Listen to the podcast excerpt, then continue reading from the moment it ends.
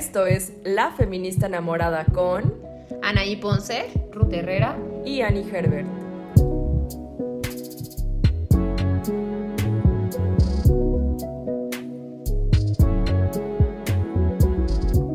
Hola, enamoradas, enamorados y enamorades, ¿cómo están? Bienvenidos al episodio número 2.6 de La Feminista Enamorada.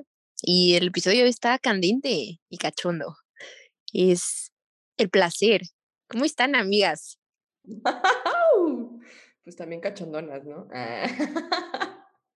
No es cierto, pero súper contentas porque este episodio lo estamos sacando hace meses, pero por una u otra no salía y no salía. Este episodio es, es, castigo o es premio. hola, hola a todos. ¿Están todas, todos, todos listos para lo que nos depara hoy? Que nadie quiere hablar del placer nunca.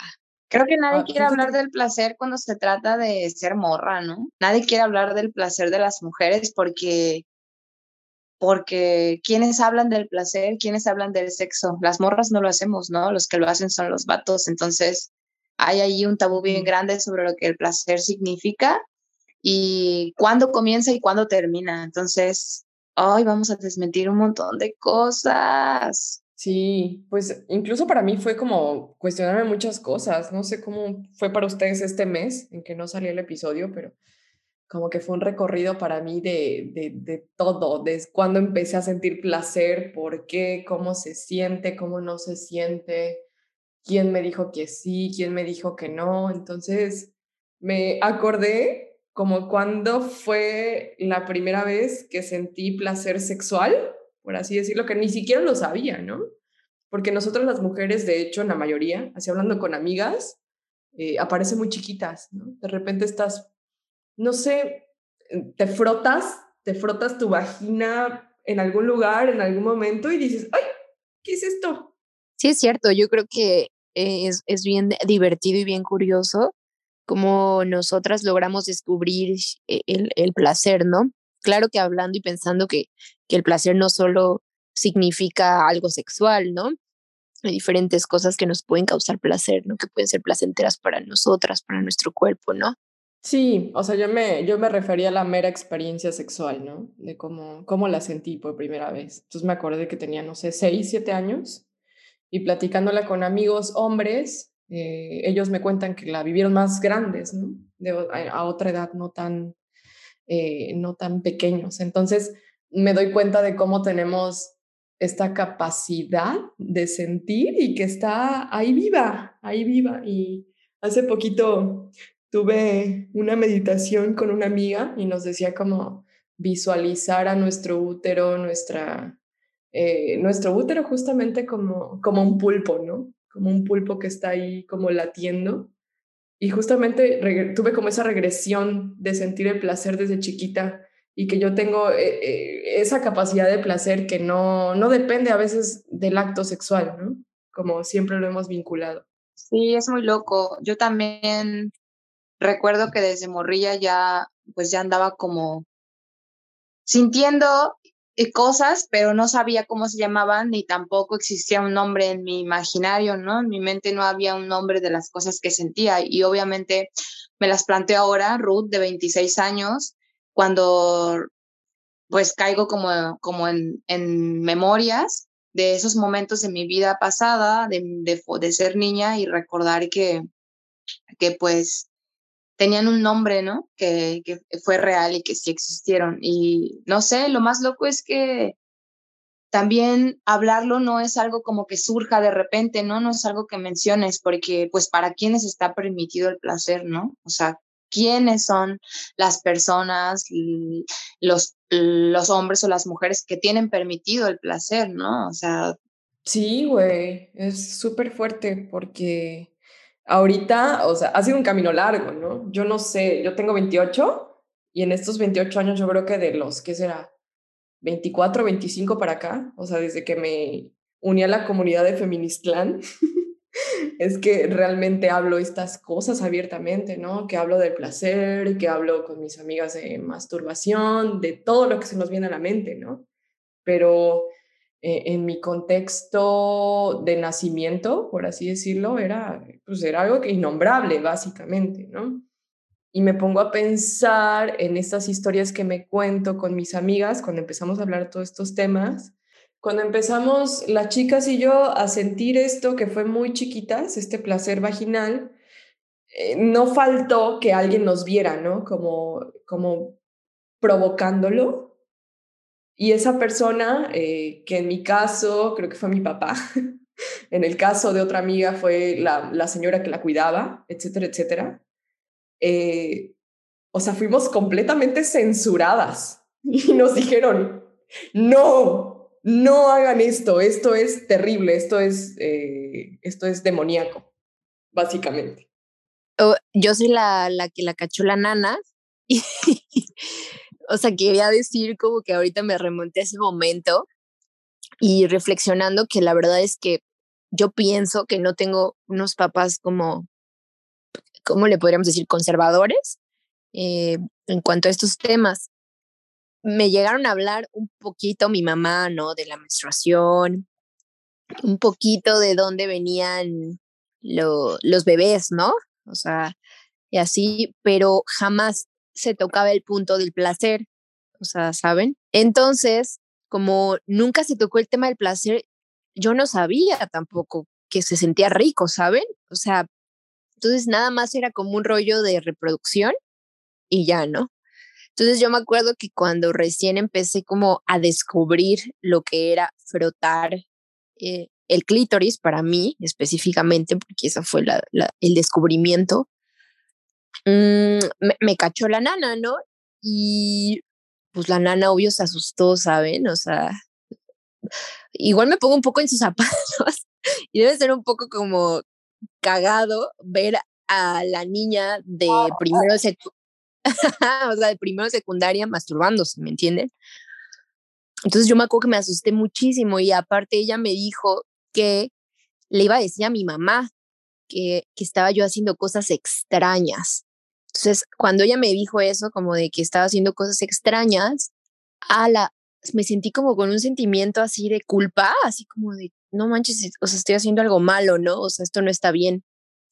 Pero, o sea, mi, mi sentimiento de honestidad cabrón me hizo hablar con mi mamá antes, según yo, de que mi nana le dijera, ¿no? Entonces lo que hice fue hablar con mi mamá y decirle, oye, ma, es que me vio esta chica, ¿no? Y, me dice, ajá, ¿y qué, qué te vio o qué, no? Como que mi mamá no entendía mucho por qué la seriedad de la plática. Pues le dije así de, me vio jugando y me dice, ¿jugando a qué? Y, y, y así lo primero que se me vino a la cabeza fue jugando a los novios. O sea, desde ahí yo ya sabía que ¡Qué lista! ¡Qué lista! o sea, yo no sé de dónde, o sea, en serio, de dónde lo saqué, ¿no? Pero bueno, dije jugando a los novios. Mi mamá como que, yo creo que mi mamá medio lo hiló y solo me dijo como, ah, pues no te preocupes, o sea, es normal, ¿no? Si me dice algo, pues no pasa nada. Y ya, pero tampoco hubo una conversación después de eso que tuviera que ver con el placer directamente, ¿me entienden? O sea, que tuviera que ver con la masturbación, ¿no? Que me dijera, hija, no pasa nada si te tocas, ¿no? O hija, el sexo se debe de sentir bien, ¿no? O sea, nada, solo fue un, no te preocupes, todo bien. No, tampoco culpa a mi mamá, obviamente, ¿no? Pero definitivamente sigue siendo algo, como dice Annie, un poco demoníaco y un poco como prohibido, ¿no? Y yo me acuerdo que, que antes, cuando era más morrita, y entre amigas se hablaba de la masturbación, o sea, hablando secundaria y un poco en la prepa, nadie decía que se masturbaba. O sea, nadie. Entonces, decía, o sea, las morras así hacíamos como, ay, no, o sea, qué asco. ¿Por qué? O sea, ¿saben? O sea, esa era la reacción pero todas sabíamos que los hombres, por supuesto, que, que se masturbaban, ¿no? O sea, y todos sabíamos cómo se masturbaban los hombres, pero de, la, de, las, de las niñas nadie hablaba, ¿no? Entonces me acuerdo que algún día escuché en un programa de, de lo que antes era Telehit, que seguro conocerán, en, con la sexóloga Silvia Olmedo, de un programa, que ella hablaba de la masturbación Entonces estaba yo muy morrita, pero me puse a escucharla y me acuerdo que hasta técnicas así, ¿no? De, masturbación y ya se imaginarán la ahí, ojole, en las tardes se ponía bomba, ¿no? Entonces, de verdad, ese fue mi, mi acercamiento y mi, mi educación hacia lo que era el placer. O sea, te legítimo, imagínense, ¿no? También me acuerdo que en la primaria nos pusieron un video así todo horrible que, que le llamaban los juegos silenciosos a la masturbación, algo así. Claro que en ese momento uno no reflexiona, ¿no? Pero ahorita que lo pienso y digo, ¿por, o sea, ¿por qué juegos silenciosos? O sea, ¿por qué no mejor masturbación, ¿no? O sea, ¿saben? Es como, como desde ahí nos damos cuenta que sigue siendo, pues sí, censurado. O sea, el hombre sí tiene permitido darse amorcito en su parte, pero las morras no tenemos permitido tocarnos. Es más, ni siquiera conocemos, ¿no? Nuestra, nuestra zona, o sea, nuestra zona vaginal, no, no, no, no sabemos las partes, no sabemos ah, dónde tocarnos, este, cómo tocarnos, o sea, nada, o sea, es literal autodescubrimiento y ya. Sí, tienes mucha razón, Ana, y sabes, me, me lleva a pensar como a dos puntos importantes. Uno de ellos que, pues definitivamente eh, nos enseñaron a pensar que el placer es pecado, ¿no? Que, que el placer está mal porque, el porque somos mujeres y nos embarazamos. Yo, yo, yo quiero decirlo de ese modo, ¿no? Entonces, por eso satanizan nuestro, pues nuestro placer, ¿no? Por eso nos censuran nuestro placer, por eso nos prohíben que sintamos placer, porque si llegamos a sentir placer, pues es erróneo, vamos a cometer un error, no vamos a saber controlarnos y todo eso. Y sobre la educación sexual, eh, pues por lo menos tuviste una charla eh, medio random con tu jefa sobre que hiciste algo, ¿no? Pero este no, pues no todos solemos tener esa oportunidad de hablar con nuestros papás, güey, con nuestras mamás, ¿no? Nunca, no, no, me atrevo a decir que la mayoría de la población no hemos tenido esa charla a pesar de la edad que llegamos a tener, ¿no? Se asume que, que, que ya este, estamos llevando ciertos eh, actos en nuestra persona, pero no, no, no tenemos la fortuna de tener esa conversación con nuestros padres.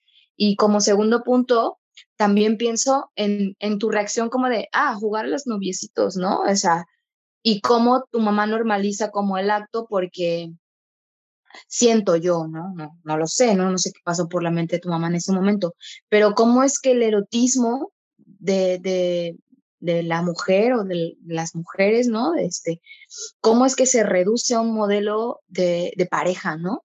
Cómo es que inmediatamente se piensa en que, ah, ok, está bien, como lo estaba pensando, como en que su novio, en su pareja, entonces está muy bien, ¿no? O sea, y ahí es cuando como que decía, hasta cierto punto se empieza como a aceptar ese rollo, pero, pero sigue habiendo eh, un satanismo, este, una negación, una invisibilidad cuando el erotismo es simplemente para el placer de la mujer, ¿no? Cuando, cuando es solo mío y de nadie más y lo quiero vivir para mí y no extenderlo hacia nadie más, ¿no? Ni que nadie más goce de mi placer, sino solo yo. Entonces es como también cómo se reduce a ese modelo de pareja y me atrevo a decir que heterosexual, ¿no? Eso ya definitivamente lo sabemos, ¿no? No nos enseñan para nada a los amores en grupo, a los amores eh, autónomos, el amor propio, e, esas cosas pues definitivamente no nos las enseñan. Sí, amigas, la verdad es que Annie tiene mucha fortuna por tener a, su mami. Creo que es la mamá compañera que muchas eh, quisiéramos tener, o sea, hubiéramos querido tener en la adolescencia. Yo adoro a mi mamá, pero pues sigue metida en un discurso muy patriarcal, ¿no? Pues pienso, ¿no? ¿Qué le hubiera hecho falta a esa Annie de, de 7 años, de 15 años? Pues me faltó mucho acompañamiento en estos temas, que tampoco la juzgo, ¿no? Porque no supo cómo, cómo acompañarme ni mi papá, ¿no? Y, respecto a, lo que decimos, que todo, todo se reduce a, a, a, bueno, a jugar a los novios, a eso de que solo es en pareja, pues sí, o sea, porque la mujer realmente no debe no debería, o sea, en este, em, en toda esta estructura de tocarse sola, ¿no? Debe tocarse acompañada del otro, no solo es que así pasa de, de, ser una mujer pura, o sea, porque pues tú llegas pura, eres, eres virgen y ya te compartes con alguien y solo en ese momento eh, puedes ya soltar a esa mujer, ¿no? A esa fiera que está dentro, pero no, no, no lo puedes hacer sola. Y, sí, tienes totalmente la razón. Y esto es un peligro, ¿no? Gracias judío-cristianismo. Esto, esto es un peligro porque, pues, es un mito, ¿no? Y esto, estos mitos los arraigan justo dentro del amor romántico, los meten ahí en las relaciones de pareja y entonces al rato no te concibes a ti como persona ni a ti en la sexualidad, sino es con esa otra persona que deba disfrutar de ti, ¿no? Y bueno, hoy quiero decirles que tenemos a una compita, es una invitada especial, es, es, es parte de nuestro Feminist Plan. Ella es Donaji Reyes. Esta compita es psicóloga y sexóloga y pues tiene una especialidad en terapia psicosexual. Ella trabaja con un enfoque feminista, ella es una colaboradora importante de Aquelarre C, también es activista feminista, entonces está siempre de la mano de todas nosotras, nosotros eh, en las calles, en todos lados, activando, haciendo pues este trabajo, ¿no? Tan, tan grande que es el activismo.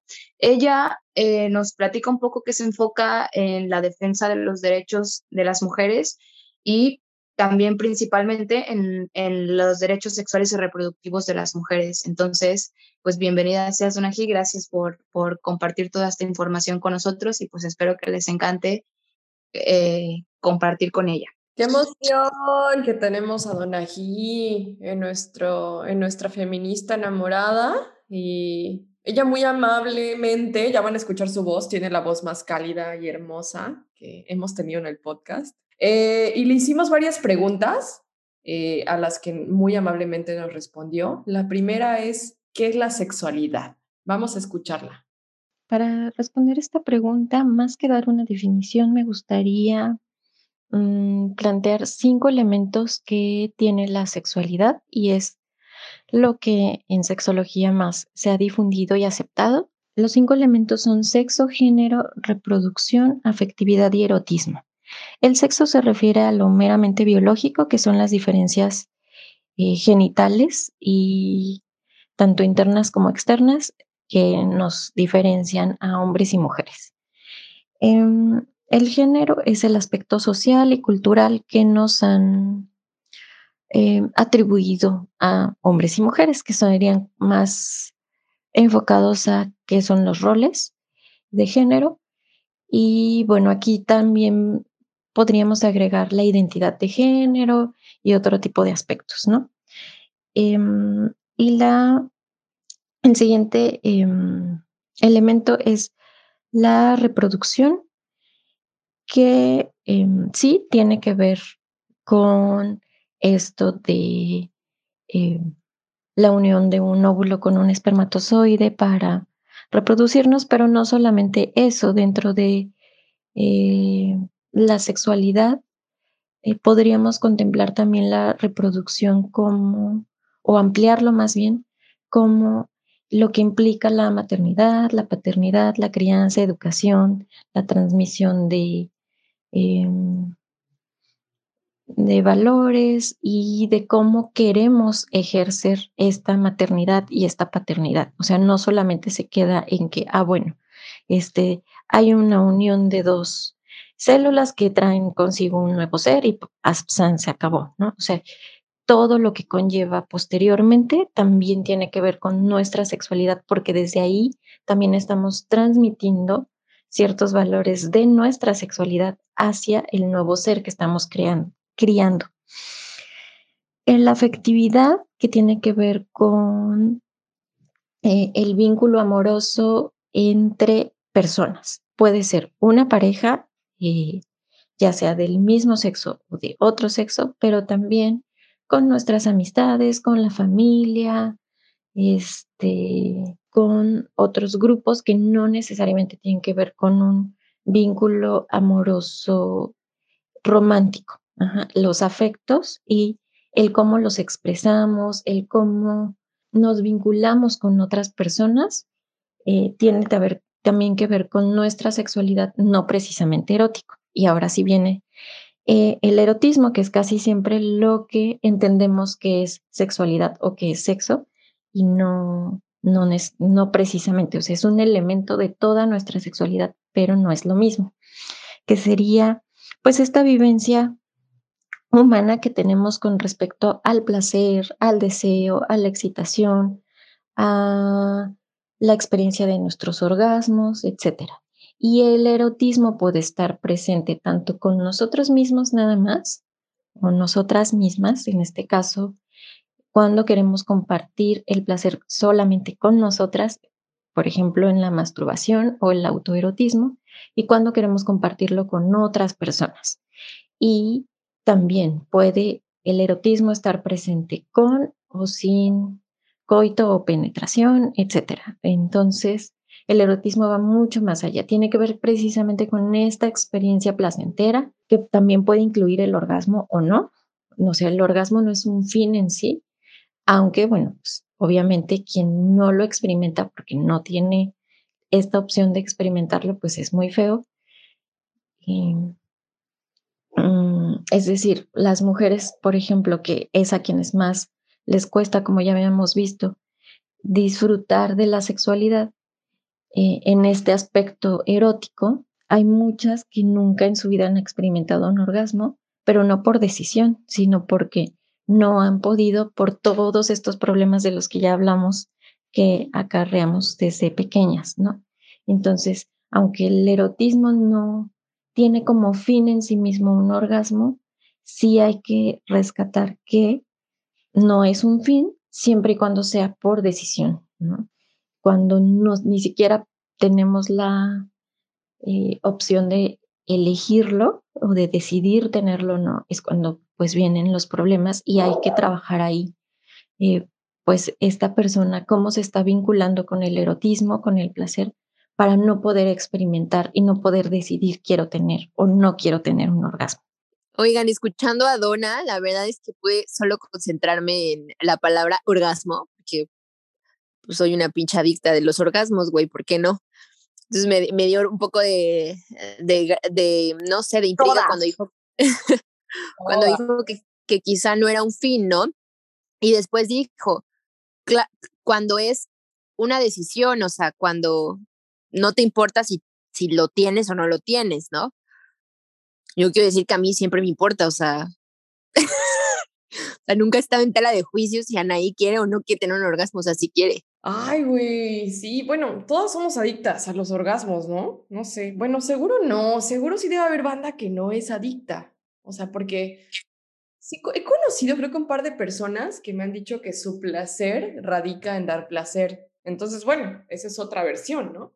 También muy, muy valiosa. Es que es muy loco, güey, o sea, Donna nos dice que hay cinco, ¿cómo dijo? ¿Cinco qué?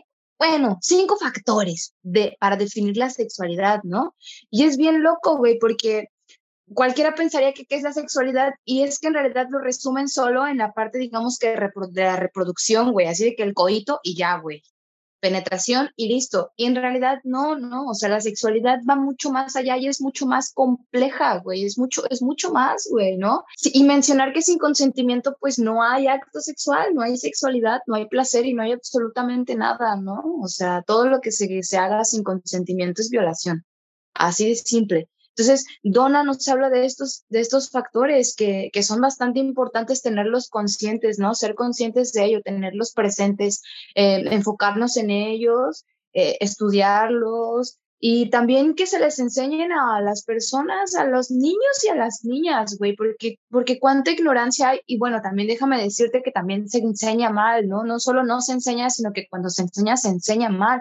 O sea, se les enseña mal la sexualidad a los niños y a las niñas porque por ejemplo, yo veía como mis hermanos sí podían, este, como presumir abiertamente, eh, pues la enseñanza, ¿no? De, de, sus penes y presumir con orgullo que ya comenzaron una etapa de sexualidad y a las mujeres no, a las mujeres es tápate ahí, cúbrete, no abre las piernas no enseñes y tampoco puedes tener sexo hasta que tengas 30 años. Nunca te vas a casar, nunca vas a tener novio. O sea, como siempre, como desde estos regímenes de seguirnos invisibilizando, ¿no? De seguirnos prohibiendo, de seguirnos saqueando nuestra felicidad, güey. Y todos estos regímenes de, de cierra las piernas, de no te hinques, de no lo hagas, no vayas a coger, no vas a valer, evidentemente, o sea, y lo hablo desde mi experiencia propia, ¿no? Cuando inicié mi vida sexual, como que ni siquiera podía concentrarme en el disfrute, ¿saben? O sea, me da como mucha cosa pensar en todo eso de que no podía como pensar porque estaba pensando en todo lo que estaba haciendo mal, ¿no? Primero pensaba en todo lo que estaba haciendo mal. Eh, también pensaba mucho en todo lo mal que estaba mi cuerpo, ¿no? Por así decirlo. Ahorita que veo atrás digo, ¿qué? O sea, ¿cómo? ¿A qué hora? ¿Por qué? Pero todas estas cosas mm, me hacían que fuese imposible el disfrute. Sí, es muy loco eso, es, es muy loco. Yo para terminar aquí con este punto, quiero hacerle una pregunta a ustedes allá y a todo, todo, todos los que nos escuchan. ¿Ustedes viven su sexualidad como quieren vivirla? ¿Realmente viven su sexualidad como quieren? O sea, y comenzaron a vivirla como querían vivirla o como creían que querían que vivirla o como creían conocer que era la sexualidad. Yo no viví mi sexual, o sea, mi primera este, experiencia sexual no la viví como quise vivirla. Pero si me remonto a ese tiempo, para mí fue perfecta porque yo estaba metida en lo del amor romántico, claro, en que tenía que yo entregarme a mi pareja y mi pareja tomarme como suya, ¿no? Entonces, de esa manera, yo creía que sí estaba viviendo mi sexualidad, pero ahora, ahora actual, es 2022, sé que no viví la sexualidad como quise o como me hubiera gustado vivirla. Es muy loco. Pues yo creo que yo, o sea, actual hoy, o sea, sí vivo la sexualidad que quiero, como la quiero, ¿no? También he aprendido a, tener habilidades de, de, comunicar lo que me gusta, lo que no me gusta, ¿no? Como de hablar más sobre ello con, con las parejas con las que he decidido compartir mi cuerpo, ¿no? Creo que actualmente es el momento en el que mejor me he sentido, como en cuanto a conocer mi cuerpo, mi este, mi placer, ¿no? Y mi deseo, ¿no? Como que, que deseo del otro, que me gusta del otro, ¿no? Que me gusta, este, que el otro haga por mí, ¿no? Etcétera, etcétera. Creo que también es, o sea, es como súper infinito, ¿no? O sea, Donna hablaba del, del erotismo, ¿no? Yo creo que el erotismo también requiere de un chorro de imaginación, ¿no? Entonces, así como vas cumpliendo ciertos, ciertos deseos, pues van haciendo otros, ¿no? Entonces yo creo que también es, es, es cuestión de, de conocerse a una misma y de que tu pareja, en este caso hablando de, de lo que sería el placer en, en, pareja, este, pues te conozca también y tú conozcas a tu pareja, ¿no? Y obviamente jamás dejar de, de autodescubrirse, por supuesto. Pues yo qué puedo decir, no, pues de morrita no. O sea, cuando empecé, no. o sea, ni cerca, ¿no? De lo, de lo satisfecha que estoy ahora, o sea, las últimas parejas con las que he compartido, uf, pues sí, sí ha sido bastante, bastante delicioso, pero sobre todo eh, el quitarme muchos tabúes de mi cabeza es lo que me ha ayudado, a hacer un estudio de mí misma, qué es lo que me gusta, qué es lo que me erotiza, qué es lo que yo necesito eh, eso es lo que realmente me, me lleva a, a, saber que yo tengo el control de mi placer, ¿no? Que a veces será compartido en pareja, pero, pero que también yo soy la dueña, ¿no? Yo soy la dueña y, y por ahí vamos. Creo que como dice Ani, es un camino bien largo. Ay, pero afortunadamente muy alegre de que, de que los tiempos donde no se disfrutaba ya pasaron. Y bueno, nuestra siguiente pregunta va bastante de la mano de esta. Y la pregunta es, ¿por qué nos cuesta disfrutar del sexo? Pues la verdad nos cuesta mucho disfrutar porque se nos ha enseñado muy poco acerca del placer. Siempre la educación sexual está muy enfocada a los riesgos que hay en torno a practicar de una sexualidad. Y eso aplica tanto para hombres como para mujeres. En las escuelas para empezar, no se enseña acerca del cuerpo eh, en etapas tempranas. Apenas hay un atisbo eh, porque hay una preocupación ya acerca del abuso sexual infantil. Sin embargo, es solamente como prevención en este tema pero de ahí en fuera no se enseña más. Y ya cuando se va llegando a la secundaria, prepa, que es cuando hay como esta inquietud de explorar eh, la sexualidad ya desde, desde este punto del placer y el erotismo, pues lo que se transmite es que hay riesgos de infecciones de transmisión sexual, riesgo de embarazo y todo muy enfocado a mejor no lo practiques porque este, es feo, ¿no?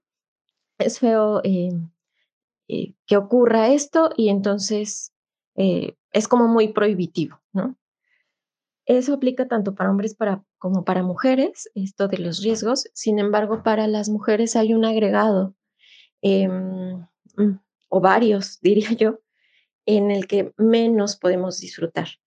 Y estos agregados son mensajes que se nos, transmiten tanto desde la escuela como en la educación informal, los anuncios que vemos, la publicidad, eh, Em, programas de televisión, de este, ahora con los, con, con, internet, o sea, un montón. Y esos agregados son una que em, si experimentamos nuestra sexualidad de forma abierta, eh, pues somos tachadas de em, libertinas, mujerzuelas, putas, o sea, de lo peor, ¿no? Eh, eso por un lado, por el otro, eh, que siempre se nos está machacando que nuestro físico debe ser el ideal, de estar dentro de un estereotipo, si no, no se van a fijar en nosotras. Entonces, muchas veces más que disfrutar de nuestro cuerpo y, y entregarnos a lo que nos ofrece nuestro cuerpo, estamos más al pendiente de si es bonito, si no es bonito, si tiene tales medidas, si tiene tal color de piel, si, o sea, un montón de cosas. Y todo eso lo arrastramos también al momento de eh, tener un encuentro sexual, eh, ya sea compartido con otra persona o incluso con nosotras mismas. O sea, nosotras mismas también nos estamos constantemente juzgando de cómo estamos y cómo somos. Eh, otra cosa es que se nos mete más la idea del romanticismo y entonces, mientras que a los hombres, pues no, es a ellos sí em, ya se les enfoca un poco más el placer, aunque no el placer disfrutable y entregado, o sea, es como de, ah, bueno, ya tienes un orgasmo y qué bueno y ya, ¿no? O sea, como también, también ellos viven, la verdad, en ese aspecto una pobreza sexual porque no es un disfrute y una entrega hacia su placer totalmente, ¿no? Pero bueno, tienen como más permiso, entre comillas, digamos, de, de explorarse, ¿no? Em, y nosotras, pues no. Y bueno, en este, en este sentido, este, nos enfocan más hacia el romanticismo, hacia que si vamos a hacerlo y vamos a compartirnos con otra persona, tiene que ser por amor, tiene que ser de forma bonita, si no es, este, eso nos dejan vacíos y cosas de estas, ¿no? Entonces, em, estamos esperando siempre el príncipe azul, quien nos haga sentir tal o cual cosa bonita amorosamente para poder disfrutar de nuestra sexualidad, si no, mejor no lo hacemos. o sea, estas diferencias ¿no? que se hacen entre hombres y mujeres también hacen que para nosotras sea menos disfrutable. Y em, bueno, en torno al cuerpo también, por ejemplo, tenemos, yo no diría que es una desventaja este, anatómica, porque no lo es, pero que los mensajes que nos llegan desde muy chiquitas eh, sí acarrean problemas hacia esta parte anatómica. ¿A qué voy? A que finalmente los hombres tienen sus genitales muy a la mano. O sea, desde chiquitos eh, les basta con voltear abajo y ver su pene. Mientras que nosotras, pues tenemos que abrir las piernas, ponernos un espejo delante para poder verlo. Y no es un error anatómico nuestro, sino que el mensaje desde niñas que recibimos es, cierra las piernas, no te toques ahí, pero sobre todo este mensaje de, cierra las piernas, que se te ven los calzones, este, no andes brincando, que se te ven los calzones, no, o sea, es como un mensaje reiterativo de esa parte no la puedes ver ni tú ni nadie porque es feo que la vean, ¿no? Entonces, mientras que los niños lo tienen ahí cuando se bañan, nosotros em, explorarla realmente, conocer realmente nuestra vulva, es prácticamente impensable porque está un poquito más escondida y porque siempre nos dicen, cierra las piernas, esa parte la debes esconder a como de lugar hasta de ti misma.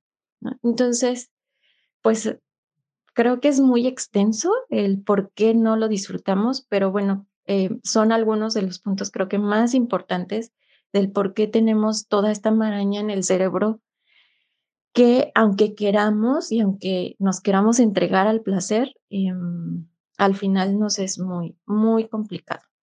Es muy loco cómo, cómo todas estas cosas que se mencionan, o sea, sí están ahí, están presentes, pero pues no se mencionan y aparte no les ponemos un nombre, ¿no? Porque normalizamos por completo estos, estos actos, estas formas de, llevar a, cabo el sexo y no el placer, ¿no?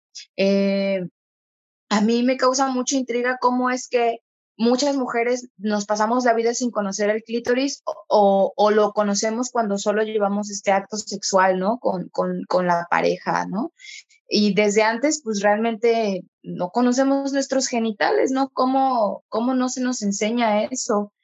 También recalcar que, que debemos abandonar la culpa, es algo que aquí en la feminista enamorada estamos trabajando muchísimo, abandonar la culpa, abandonar la culpa que nos han metido en nuestros cuerpos, abandonar por completo todo esto y pues saber que la culpa es, es una herramienta del patriarcado, es, una herramienta que, que, está ahí para que el sistema nos devore vivas y no podamos fluir como el agua tan viva y, pura que somos. Entonces, hay que explorarnos, hay que explorarnos y no hay que dejarnos llevar solo por eso, hay que ser libres porque nuestra cuerpo nos pertenece. Oigan, yo quiero decir que le tenía miedo a estar embarazada cuando era morra, o sea, nunca jamás en la vida disfruté así. O sea, se los juro, estaba yo en el acto y mi cabeza era de, te puedes embarazar, te puedes embarazar, te puedes embarazar. También pensé en todo lo que, lo que comentó Donna y me hizo mucho ruido en cuanto a que definitivamente yo prefiero hacer el amorcito o la fechoría, el sin respeto, como lo quieran decir, este, con la luz apagada, mil que con la luz prendida, a menos de que le tengas mucha confianza como al, al compañero con el que esté, como para, para que se hacía la luz del día, que definitivamente, obvio que me, que me ha pasado, pero no, tampoco me siento tan cómoda, he de confesarlo. Ay, a mí me encanta la luz prendida, Mix, pero ¿por qué? O sea, ¿por qué? ¿Por qué apagar la luz? Yo creo que sí es un rollo de, de, inseguridad, ¿sabes? O sea, porque a mí me pasa que, por ejemplo, con mi pareja, cualquier hora del día está chida para pa hacer el sin respeto, ¿no? O sea, en cualquier momento, cualquier lugar. Señora, güey, el sin respeto, pinche Ani, señora. Este. Para follar, amiga, para follar. Pero, güey, o sea, como, como siento que si fuera cualquier persona, o sea, no sé, o sea, me imagino en una situación, no me, no sé si me atrevería que fuera, que me vieran el cuerpo a la luz del día, ¿me entiendes? Eh, yo creo que tiene mucho que ver con la inseguridad, definitivamente. Sí, es que está muy metida, ¿no? En la cabeza de cada una, los estándares de belleza, todo lo que hemos hablado de la cuerpa también, de verdad que todo, todo como que conecta, así todos los traumas de las feministas enamoradas del mundo y de todas las mujeres se conectan en este momento. Y como se me hace súper importante, se me hace muy importante lo que dice Ruth de de fumigar también la culpa, ¿no? Vamos a poner ese hashtag, fumiga la culpa. O sea, te construye la culpa y elimina la culpa de tu vida, porque con esa pinche culpa el disfrute, se vuelve muy lejano, o sea, se vuelve básicamente imposible muchas veces. Y saben que me parece muy absurdo que estos cuestionamientos siempre están ahí. Creo que desde, si no es desde antes, desde el momento en el que comienzas a, abrirte a tener relaciones sexuales, sexoafectivas o como como las practiquen, ¿no?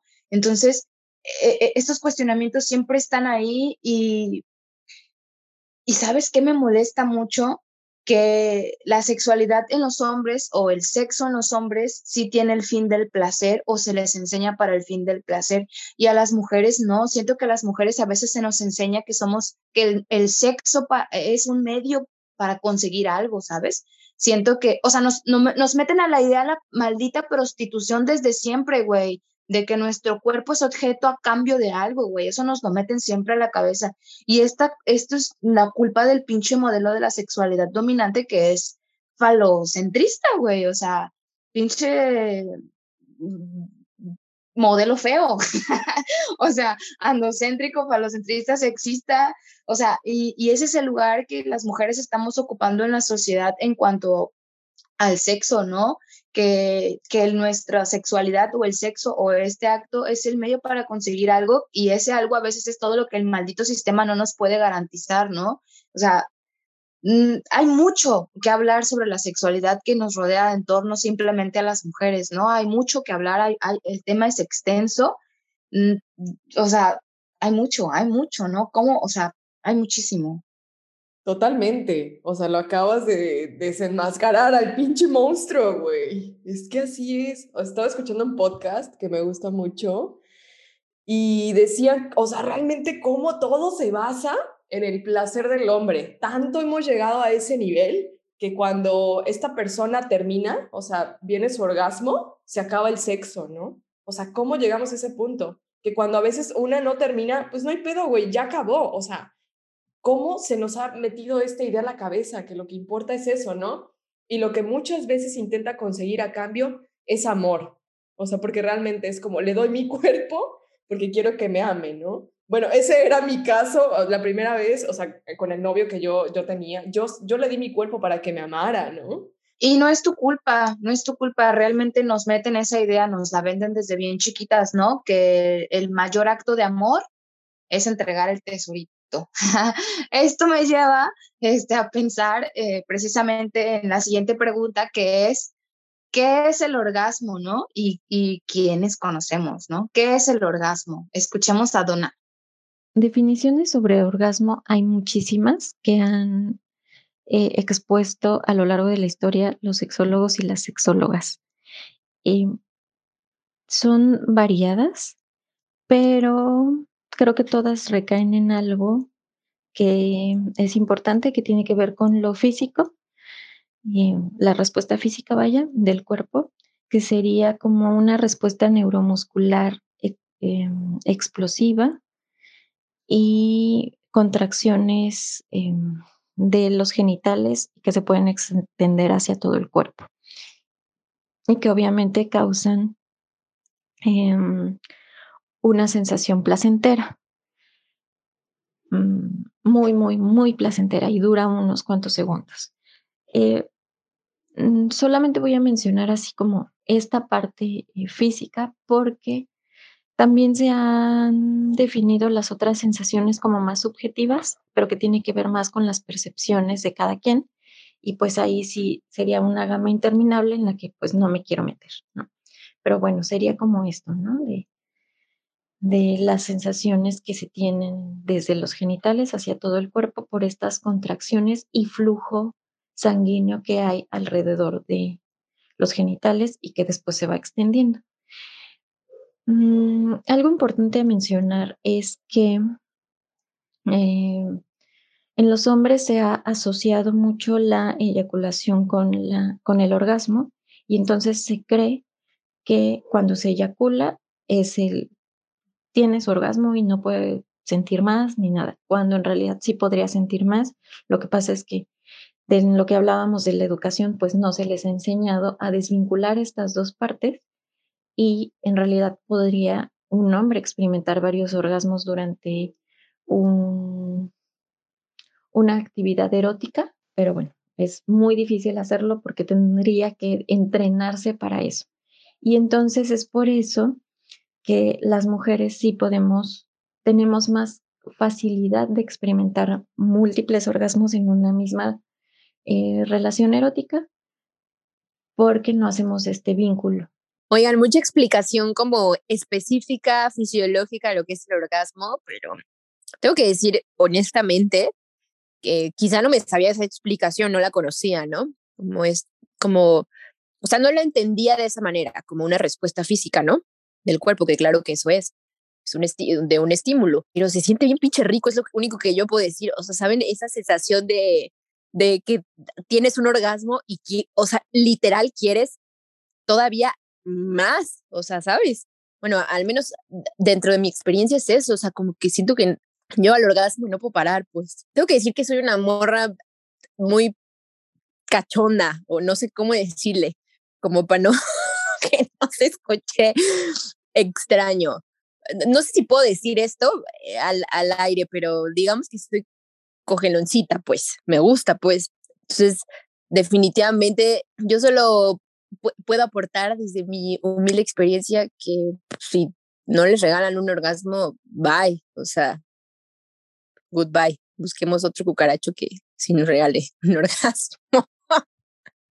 Y que no, no solo depende nuestro orgasmo de un cucaracho aparte, ¿no? O sea, la neta, nosotras podemos darnos el mejor placer que, que nadie nos va a entregar porque nosotras únicamente sabemos qué es lo que nos gusta y qué es lo que no nos gusta. Creo que es momento de reivindicar nuestro derecho a, a, pues, un orgasmo, ¿no? Nuestro derecho a nuestro placer, a hacernos dueñas de nuestro cuerpo, averiguar también qué nos produce placer, qué nos gustaría, no sé, cómo, cómo queremos llevar también estas relaciones a más allá de ello, ¿no? Más allá de esto. Totalmente, hermanas. Aparte, esto que dice Ani de, de soy una cogelona, o sea, se me hace muy hermoso escucharlo. ¿Saben por qué? Porque puta, creo que todas somos unas cogelonas, pero pocas nos atrevemos a, así a decirlo con soltura. Me encanta sentir orgasmos, ¿no? Adoro sentir esas contracciones en mi vagina deliciosas, esa famosísima muerte chiquita que le llaman es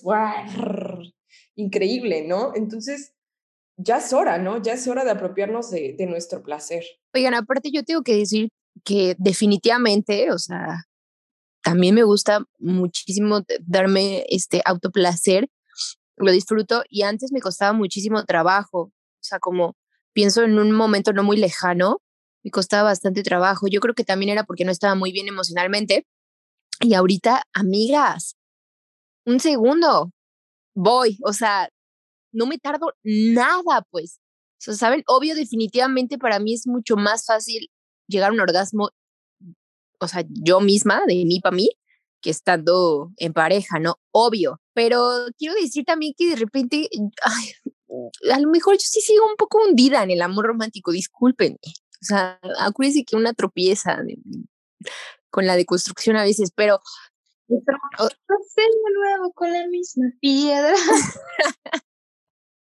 Acuérdense que a veces traicionamos la feminista enamorada un poco, pero es que a veces yo sí necesito el apapacho, ¿saben? O sea, creo que en este momento de mi vida tengo que decir que yo he aprendido también a construir el orgasmo fuera de lo físico. O sea, ¿saben? Como que siento que también lo he construido un poco desde el amor, desde vincularme un poco con el amor. Díganme enamorada, lo que quieran, así, ¿no? Pero, o sea, me es más fácil llegar a un orgasmo y sentir más chido como el, todo el acto sexual con una persona con el que tengo un vínculo amoroso que con quien no, ¿no? O sea, eso en mi poca experiencia, ¿no?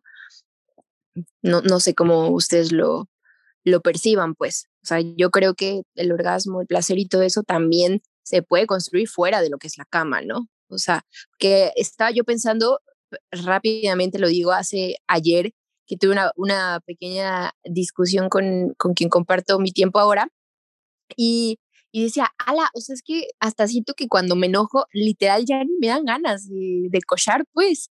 O sea, pues por eso un poco lo relaciono con eso, como que mi orgasmo también, o sea, mis ganas de, de, de tener sexo y todo eso, van, van relacionadas en cuanto al vínculo que tengo con la persona, no sé cómo lo interpretan ustedes o cómo lo vivan, pues. Yo siento que el orgasmo se nos dio para nuestra liberación del hombre. Allá. o sea, es que sí, siento que, que, el orgasmo es nuestro y nos pertenece y es solo nuestro, ¿no? Y que no, y que no hay que dejárselo en las manos de nadie, aunque por supuesto yo también soy de las morras de las que, ya que estamos ven, ventaneando aquí todo, güey, de las que le gusta vivirlo, de la que le gusta tenerlo en pareja, de la que le gusta tener, eh, y también no tener este, vínculos afectivos, porque me gusta el acto en sí, ¿no? O sea, y a veces se me da y también a veces otras no, ¿no? Y siento que eh, debemos alcanzar, ¿cómo, cómo decirlo? Mm, una autonomía psíquica del orgasmo, ¿no? O sea, sí, o sea, y, además saber que hay muchísimos tipos de orgasmos o, o, muchos, o como los ya mencionados, ¿no? Y, y también que se nos cuestiona, ¿no? O incluso que hay mujeres que hasta fingen el orgasmo por, por justo generar este placer a la otra persona. Y es de ahí en donde debemos también justo caer en esto que acabo de decir, que nuestro orgasmo es nuestro y que no tenemos como que ser envidiosas con nosotras y tratar de ser bondadosas con alguien más porque es nuestro orgasmo y nos pertenece. De verdad tenemos, tenemos que dejar ese estado de dependencia del placer del otro para encontrar el nuestro, aunque también nos agrade siento que es nuestro, es nuestro, no lo pierdan, por favor. Totalmente, no, no, hay que, no hay que solo, siento que solo nos entrenan eh, en, el, en el sexo y en el placer para servir, ¿sabes? Siento que solo estamos entrenadas para eso y es eso lo que tenemos que sacarnos de encima. Totalmente, hermanas. O sea, el orgasmo es, es nuestro, es, es momento de, de que nos apropiemos, ¿no? Y cuando se comparte con un compañero, pues lo ideal sería que pues que nos hagan sentir placer, ¿no? Que, que nos acompañemos en el placer. Si no, la neta, pues sí le pensaría como por, o sea, tendría que, tener muchos otros motivos suficientes, a lo mejor que, que no, no involucren esto, pero, pero que siguen en otras facetas, ¿no? Pero ahorita que, que hablamos de esto, de cuando, cuando lo compartimos con un compañero, eh, hay un estudio en donde entrevistaron a 52 mil mujeres eh, heterosexuales y homosexuales Em, ahí en ese estudio hablan de una triada dorada de prácticas sexuales. Me gustó mucho porque es como para que lo tengamos en cuenta, para, para contarle a nuestra pareja, ¿no? Que casi garantizan que las mujeres tengamos un orgasmo. ¿Y cuál es esta triada dorada? Son besos profundos, estimulación genital y sexo oral. De este estudio, el 80% de las hetero eh, pudieron tener su orgasmo y el 91% de las lesbianas, ¿no? Entonces, es, es, una, es una estadística donde hay muy buenos resultados, ¿no? Y pues yo lo puedo decir, todo esto que llamamos el pre es delicioso. O sea, yo también cuando voy a compartir con alguien quiero, quiero sentir, o sea, quiero, Ah, quiero que me toque, quiero, quiero muchas cosas, ¿no? Entonces, eh, ya hay que desvincular también eh, a todo el sexo con solo eh, la penetración, ¿no? Sino que va mucho más allá. Y amigas, por favor, o sea, sí, todas las que nos están oyendo, no finjan un orgasmo, por favor, porque luego los vatos creen que son lo más en la cama y pues no, o sea, no es verdad. Entonces, no finjan el orgasmo y aparte es como una traición a una misma, igual. O sea, como dijo Ruth, o sea, viene de totalmente servirle al otro, ¿no? Y decir, ah, ya terminé cuando no es cierto, o sea, no lo hagan, ¿no? Yo me acuerdo que muy chiquita sí me pasaba eso, como las primeras veces que, que, que tuve relaciones, o sea, me pasaba eso, yo lo sentía rico, y, pero yo fingía, o sea, yo creo que eso también viene un poco del porno y de las películas, o sea, como ¿saben? El ojito para atrás y esas cosas. O sea, entonces como que lo fingía cañón, o sea, y, lo hacía por él, vato, o sea, o sea, cero por mí. Sí, tocaste un punto crucial. La pornografía forma un montón parte sobre la educación sexual que la mayoría de las personas hemos tenido. Y sí, definitivamente no fijan el orgasmo, ¿no? Dejen que los vatos se enteren que no saben coger, güey. Que no conocen el cuerpo de las morras, güey no los conocen, que se enteren de una vez, güey, que se vayan enterando que realmente lo que ellos creen que generan no lo hacen, güey, ¿no? Todo esto me lleva a la siguiente pregunta personal que me he cuestionado mucho, que es, ¿qué se enseñan sobre sexualidad, no? Ani ya lo mencionó, o sea, el porno, güey. Siento que el porno es el que se ha encargado de educar en, en el masoquismo, en el en solo penetración, en solo eyaculación masculina, que eso es el sexo, ¿no? Y que la mayoría de las personas, hombres, se han crecido entendiendo esto, hombres, que solo eso es el sexo, hombres, ¿no? Entonces a mí me frustra un poquito, hombres, que solo crean que eso es la sexualidad, hombres. Y también, también me frustra que las morras se lo crean, ¿sabes? Porque las morras sabemos que no lo es, hombres, pero estamos ahí creyéndolo, no, no, güey, creyéndolo. Entonces, es bien ridículo eso. Eh, hay muchas formas, ¿no? De, de, de, esto. Y una de las preguntas que más se nos dio por ahí en, el, en, es, en el Insta es, ¿qué es el squirt? Y a mí me encantaría que Donna nos respondiera qué es el squirt. Squirt. Bueno, el, el squirt es la llamada eyaculación femenina, que es un líquido que se segrega por la uretra y es provocada por unas glándulas que tenemos las mujeres. Y bueno, al tener estas glándulas, se podría decir que como todas las mujeres tenemos estas glándulas, todas tenemos la capacidad de tener un squirt o una eyaculación femenina.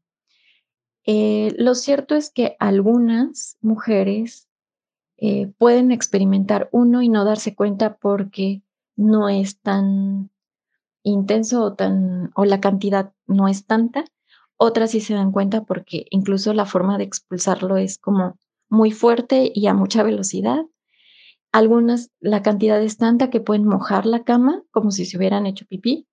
Y así. ¿De qué está compuesto la eyaculación femenina o el squirt? Todavía no se ha definido bien qué, qué sustancias contiene, solamente se sabe que tiene un poquito de orina muy poquito en realidad, este, la cantidad de orina es mínima, pero la contiene pues porque sale por la uretra, que es por donde orinamos, ¿no? Entonces, pues eh, lo que se queda tantito en la, en la uretra de orina que hicimos antes, ¿no?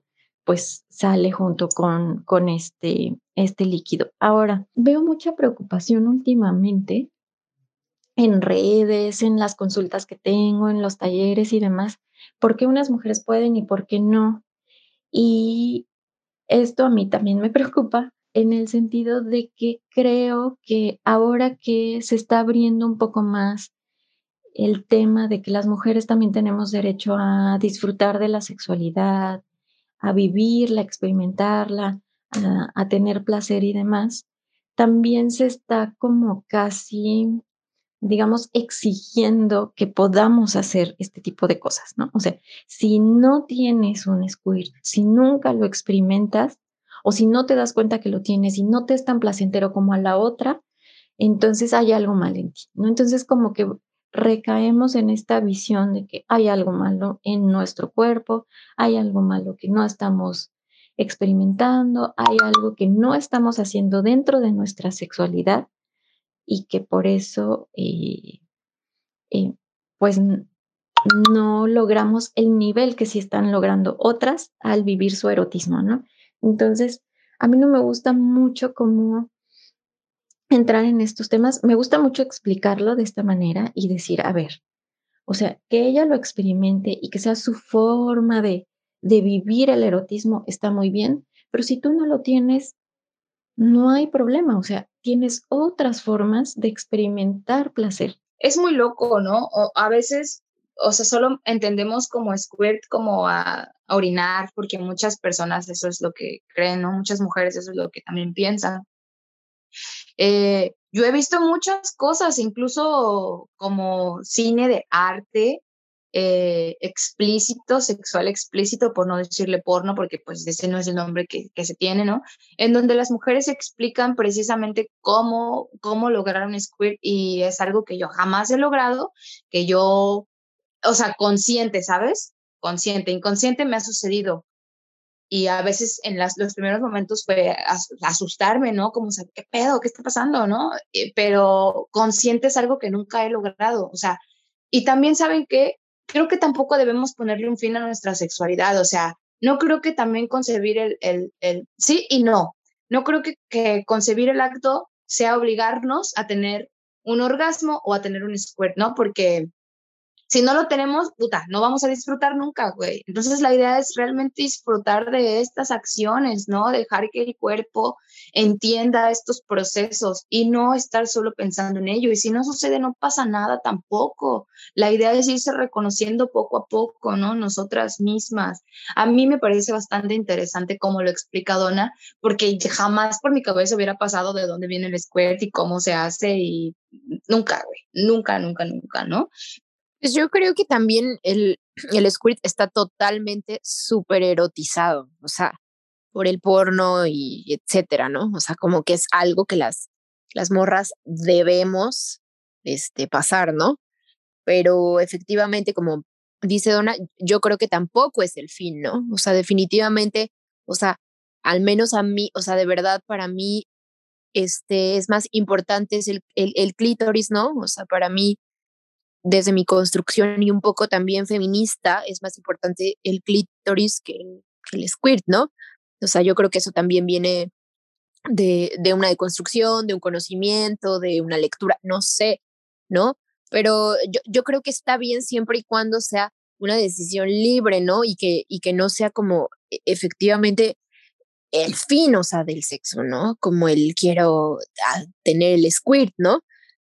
Que evidentemente también entre, entre plática de amigas con, con otras compas, escucho que a, a, muchas chicas se les da súper fácil y a otras que no se les da, ¿no? O sea, entonces yo creo que también es un rollo pues de cada quien, o sea, muy individual, ¿no? Y que no está mal si no te ha pasado y tampoco está bien si te ha pasado, o sea, solo son experiencias distintas, ¿no? Y, y, sensaciones distintas también. Sí, hay que darnos el permiso, hay que darnos el permiso de disfrutar, amigas. La siguiente pregunta a mí me parece controversial, controversial por completo, y es, ¿qué es ser clitórica y qué es ser vaginal? Entonces, suéltense con ella. Esta pregunta es interesante porque tiene que ver un poco con la anterior, la respuesta. Eh, ser clitoriana o ser vaginal, yo no lo pondría con que somos clitorianas o somos vaginales porque eso ya me suena como a que nos estamos autodefiniendo con base a cómo experimentamos un orgasmo. Es decir, eh, se les llama mujeres clitorianas a las mujeres que pueden experimentar más fácil un orgasmo mediante la estimulación del clítoris y vaginales a las que lo pueden experimentar más fácil eh, con la estimulación vaginal. Ahora, em, vamos a desmitificar un poco esto. Esta clasificación, bueno, la tenemos arrastrando desde un siglo atrás, bueno, más de un siglo atrás, por una clasificación que hizo Freud, que no veo mal la clasificación, lo que veo súper horrible y horrendo es que haya dicho que eh, las mujeres que experimentaban el orgasmo más fácilmente por la vagina eran maduras y las del clítoris eran inmaduras. Eso es lo terrible que hizo este señor.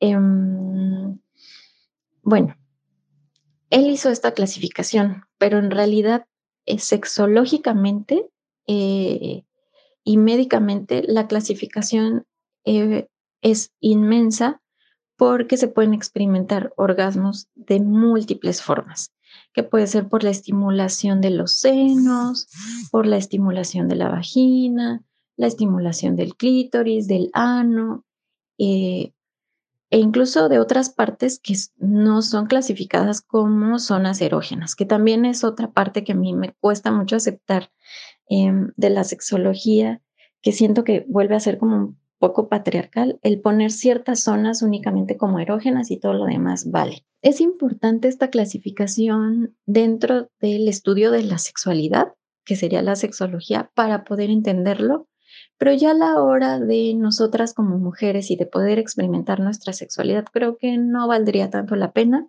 y tiene que ver un poco como esto que decía de quiénes pueden experimentar un squid y quién no. O sea, no vale más un orgasmo que otro. Es simple y sencillamente que cada una es diferente. Y entonces voy a regresar a mi frase de siempre de mejor entender cómo nosotras mismas nos estamos relacionando con, el placer y en base a eso entender nuestro cuerpo y entender cómo nos, cómo podemos nosotras mismas experimentar diferentes sensaciones. Es decir, si tenemos un orgasmo porque nos estimulan los senos, bien. Si a mí no me gusta que me estimulen tanto los senos, bien. Pero eso cómo lo voy a saber? Entregándome yo al placer y entendiendo cómo me estoy relacionando con el placer y dándole apertura a todas estas estimulaciones conmigo misma. Y ni siquiera para después compartirme con otros. yo conmigo misma para poder experimentarlo, para poder entenderlo, para poder disfrutarlo. O sea, ni siquiera creo que es importante la en primero entender yo cómo me relaciono con el placer y qué sensaciones tengo yo con mi cuerpo y después poder compartirlo con la persona que yo quiera y decida.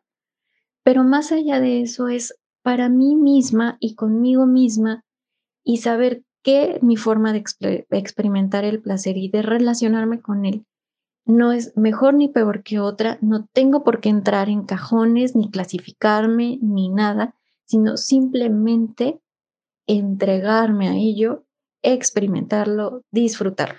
Y pues amigas, yo no tengo mucho que decir, este, más que desde mi lectura y desde mi postura feminista, conocí a alguna autora por ahí que se llama Carla Alonsi, que, que Ruth también comparte conmigo, que habla de, del orgasmo vaginal y ella dice que el orgasmo vaginal no existe y que sigue siendo parte de la colonización, ¿no? De nuestros cuerpos, ¿no? Por, por este rollo de la penetración, ¿no? Del falo y, la vagina, ¿no?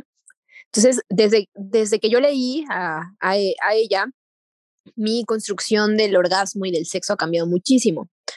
Definitivamente, o sea, yo me considero una mujer heterosexual, lo tengo que decir, ¿no? Y pues implica evidentemente pues este rollo de la penetración, ¿no? En algún momento, pero tengo que decir que mi sexualidad ahora, yo la prefiero y, me quedo, o sea, mil veces con un orgasmo totalmente clitórico y, y me siento totalmente una mujer clitórica en todos los sentidos de la palabra que vaginal, pues. Me encanta, me encanta. Yo también me considero muy clitórica. me emociona mucho, o sea, me emociona mucho esta reapropiación que nos han dado las autoras.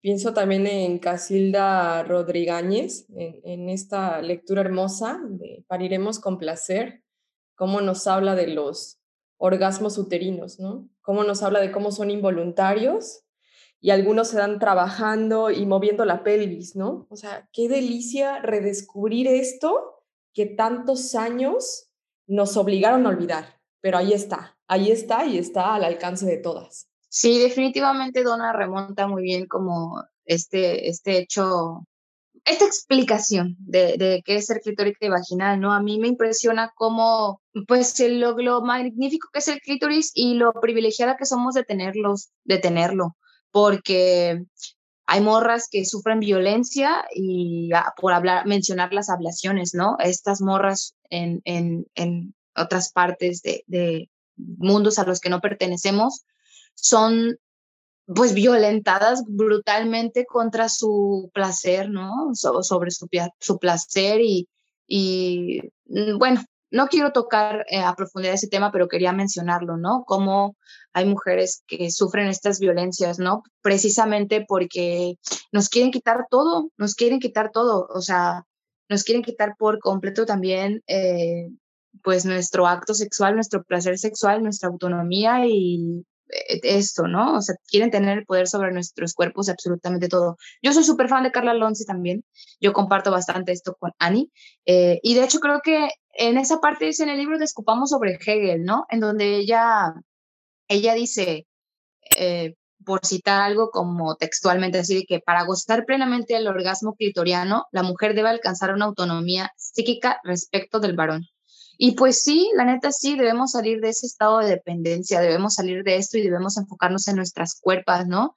Yo, yo sí invito a, a, a todas a que nos unamos al autoerotismo, de verdad, a autodescubrirnos, a, Ah, pues nada, yo sigo sintiendo y lo voy a, lo voy a tener que, neta, nos, nos, nos, nos culturizaron para solo servir hasta el acto sexual. Entonces, de aquí siento que, que debemos dejar atrás nuestros entrenamientos desde el amor romántico, nuestros entrenamientos desde el patriarcado y debemos dejar de, de, pues dejar de lado este entrenamiento al placer solo por servir, ¿no? O sea, nosotras somos nuestro, nuestra propia diosa, entonces debemos servirnos a nosotras mismas y pues nada, fan de Carlas Donzi por siempre. La siguiente pregunta va mucho de la mano con esto. Eh, y antes de irme a la siguiente pregunta, quiero lanzarles esta pregunta al aire. ¿Quién le pregunta a los hombres qué tipo de orgasmo tienen? ¿No? ¿Quién se los pregunta? Porque a nosotras siempre tienen que haber esos cuestionamientos, ¿no? Que, que, que si eres clitoriana o si eres vaginal o esto o el otro, ¿por qué, no? A mí me huele envidia, pero bueno, continuemos. La siguiente pregunta y última que tenemos es, ¿el punto G existe? porque también esta fue una pregunta que nos hicieron mucho nuestras este, fans, ay, a nuestros fans en, en, en Insta. Entonces, ¿el punto G existe? Sí existe, em, ya ha sido comprobado, bueno, hace muchos años eh, se habló del punto G, pero su redescubridora más contemporánea es Beverly Whipple, que ya con elementos más modernos eh, pudo em, confirmar su existencia. Em, ella es una investigadora de la sexualidad y, eh, bueno, es bastante reconocida y pues hasta tiene un libro con respecto a estas investigaciones que hizo. Ahora, ¿qué es el punto G? El punto G es, un, es una zona, porque no es un punto como tal, es una zona donde convergen infinidad de terminaciones nerviosas y que es por eso que se siente tanto. De hecho, eh, se vincula un poco con la respuesta del squirt porque muchas mujeres experimentan esta eyaculación femenina al estimular el punto G. Ahora volvemos a lo mismo. Para algunas mujeres es muy placentero que se estimule esta zona, para otras causa como cierto em, rechazo porque la sensación es muy intensa y entonces hay mujeres que dicen, ay, no me gusta tanto que me toquen esta parte. Y otras mujeres que nunca en la vida lo han encontrado porque aunque sí es una zona, digamos, que se localiza en cierto, mm, en cierta zonita de nuestro interior de la vagina, eh, pues tampoco es tan fácil de, poder encontrarlo. Bueno, eh, yo, yo tengo mucha controversia alrededor de esto del punto G y simplemente la tengo porque apenas estoy adentrándome en mi autodescubrimiento y es algo que no creo terminar mañana, ¿no? Porque, pues si nunca terminamos de conocer a las personas, mucho menos vamos a terminar de conocernos a nosotras mismas, ¿no? Entonces, para algunas personas el punto G sí existe, pero para otras es un invento del patriarcado.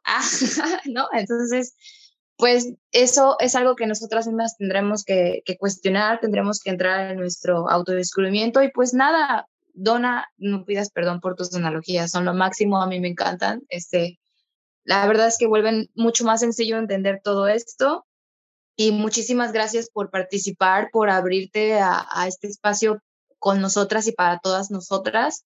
Te agradecemos muchísimo. Mm, chicos, chicas, chicas, debemos entender que nuestra sexualidad nos lleva a la liberación y que nosotras debemos darnos la capacidad, debemos darnos el permiso y creo que ahí está la clave de todo para disfrutar el autodescubrimiento. No se olviden, reivindicar el derecho al placer, ¿no? A pesar de que el sexo para las mujeres sigue siendo peligroso, a pesar de que hay mujeres luchando porque su cuerpo les pertenezca, este, no permitamos que nos lo arrebaten nunca y pues no nos cansemos de esta lucha. Gracias, Adona, por sus respuestas tan interesantes y, y por sembrarnos más nuestro intelecto feminista, sobre todo. Y pues yo solo decirles a todas, a todos, a todos que tengan mucho sexo, se masturben muchísimo, disfruten y que si no les gusta algo, díganlo, o sea, no se conformen con con nada, ¿no? Entonces, yo les deseo muchísimos orgasmos, así, en toda la extensión de la palabra y, y pues ya, no más. Ay, sí, por favor, muchos orgasmos para todas, todos y todes. O sea, yo, ¿qué, ¿qué digo? Pues recordar que la culpa es una forma de control para todas nosotras, ¿no? Que esta pinche culpa que nos han metido nos ha hecho desconectarnos con nuestro cuerpo, con nuestros deseos, eh, que ya es hora de reapropiarnos y también que hay que pedir. El otro, la otra persona, pues no creo que sea divino de nuestros placeres, ¿no? Entonces es súper importante comunicarle cuando compartimos con la pareja qué queremos y qué no. Sí, morras, morros, morres, morras, morras, morras. Yo quiero recalcar que el sexo es como tomar agua aunque suene rara, raro, ¿no? Porque así como salir a correr nos hace bien, así como tomar agua nos hace bien, así como, o sea, le hace bien meditar al cuerpo, también coger nos hace bien. nos hace bien, es parte de nuestra salud. Eh, entonces, vengan, vamos a coger. El buen sexo. Viva el buen sexo. Y bueno, en este capítulo nos centramos en, en, el placer sexual, ¿no? Pero pues no debemos olvidar que hay demasiadas formas de, de, de generar placer, de, de, tener placer. Y por supuesto, no nos vamos sin antes desearle a... Yo quiero seguirle deseando a mis vecinos, a mis vecinos. A tu pareja sexual a tu novio, a tus tías que tengan orgasmos, a tu mamá, a los nuevos amigos que conoces y por conocer, a todo el mundo, a todas las personas que andan amargadas por las calles, que yo creo que es porque no cogen. Pronta y constante de construcción. Adiós. Adiós, adiós, adiós. adiós. Amamos. Adiós.